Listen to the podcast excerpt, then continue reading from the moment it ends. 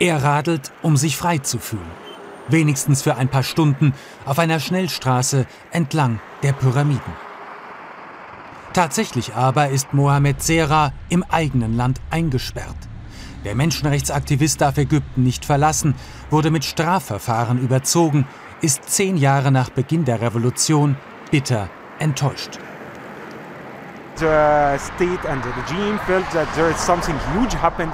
Die Regierung weiß, dass am 25. Januar 2011 etwas ganz Großes geschehen ist. Deshalb ist die Unterdrückung heute doppelt so schlimm, schlimmer als je zuvor und kann mit nichts in der Vergangenheit verglichen werden.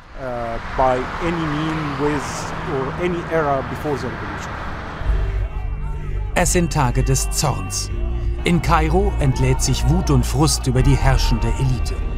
Hunderttausende fordern am Tahrirplatz Brot und Würde, das Ende von Gängelei, Korruption und Ungleichheit.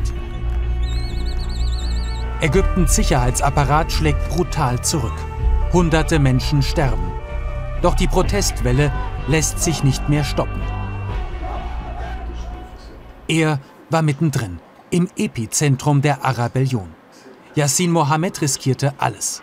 Im Alter von 16 Jahren wollte er für seine Rechte kämpfen, für eine bessere Zukunft in seiner Heimat. Ich habe davon geträumt, in einem freien Land zu leben, so wie sich das alle wünschen. Dass ich meine Meinung zum Ausdruck bringen, meine Gedanken äußern kann, solange ich damit niemandem schade. Ich fühle mich mit allen verbunden, die für Menschlichkeit einstehen.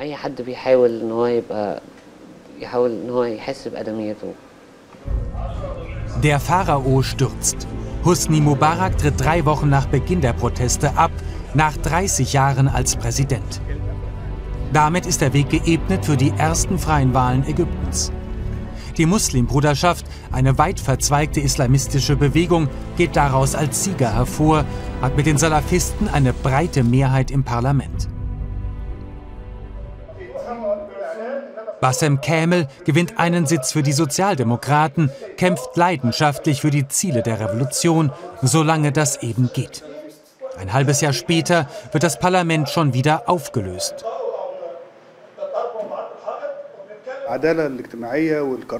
Wir sind für soziale Gerechtigkeit und Würde angetreten, für Freiheit und Demokratie. Diese Ziele wurden nie verwirklicht. Ein anderes aber haben wir erreicht. Wir haben Angst und Verzweiflung überwunden. Nicht vollkommen, so wie wir uns das gewünscht haben, aber dennoch spüren wir bis heute, dass es besser geworden ist.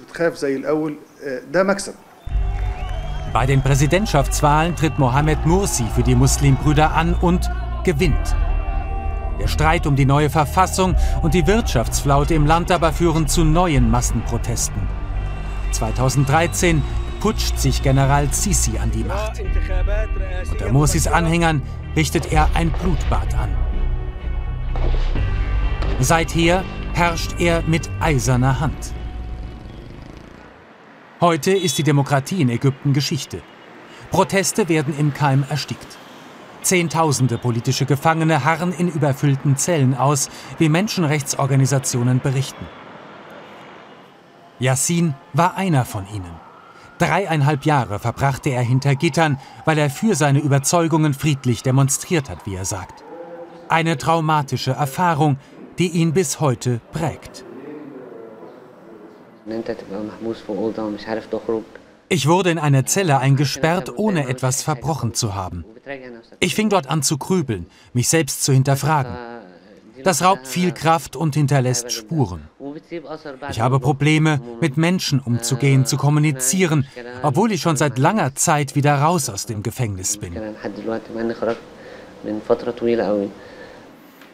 In seinen Gemälden verarbeitet er die furchtbaren Erlebnisse, malt auch Freunde, die noch einsitzen dunkle Bilder, die von Leid und Verzweiflung erzählen. Heute ist Yassin ein anderer Mensch. Nie mehr würde ich auf die Straße gehen in diesem Land oder etwas Ähnliches machen wie in der Vergangenheit. Ich habe meinen Eltern schon genug Leid angetan. Auch meinen Freunden, die sich für mich eingesetzt haben, damit es mir besser geht. Sie haben meinetwegen viel durchstehen müssen.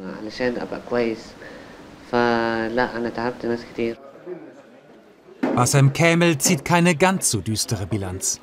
Der Sozialdemokrat ist weiter in seiner Partei aktiv, ermuntert junge Leute in die Politik zu gehen. Eine heikle Gratwanderung in einem Land, in dem der Spielraum so eng ist. Doch sie sollen es einmal besser machen als Camels Generation. Vor zehn Jahren waren die Jugendlichen noch voller Hoffnung. Wir hatten große Ziele, waren wild entschlossen, Änderungen durchzusetzen. Aber die meisten von uns waren nicht gut ausgebildet, hatten keinen politischen Hintergrund, konnten keine Prioritäten setzen. Heute bilden wir deshalb eine neue Generation aus, damit sie das eines Tages besser einschätzen können. Mohamed Serra hat viel erreicht und noch viel mehr verloren. Er wird Direktor eines Menschenrechtsinstituts mit 18 Mitarbeitern. Dann folgen Ermittlungen. Sein Konto wird eingefroren. Heute ist er Einzelkämpfer und steht noch immer für seine Ideale von damals ein. Wir glauben, dass wir etwas bewegen können. Die Menschen können etwas verändern. Das ist die Errungenschaft, zu wissen, dass die Ägypter den Lauf der Geschichte ändern können. Und das gilt bis heute.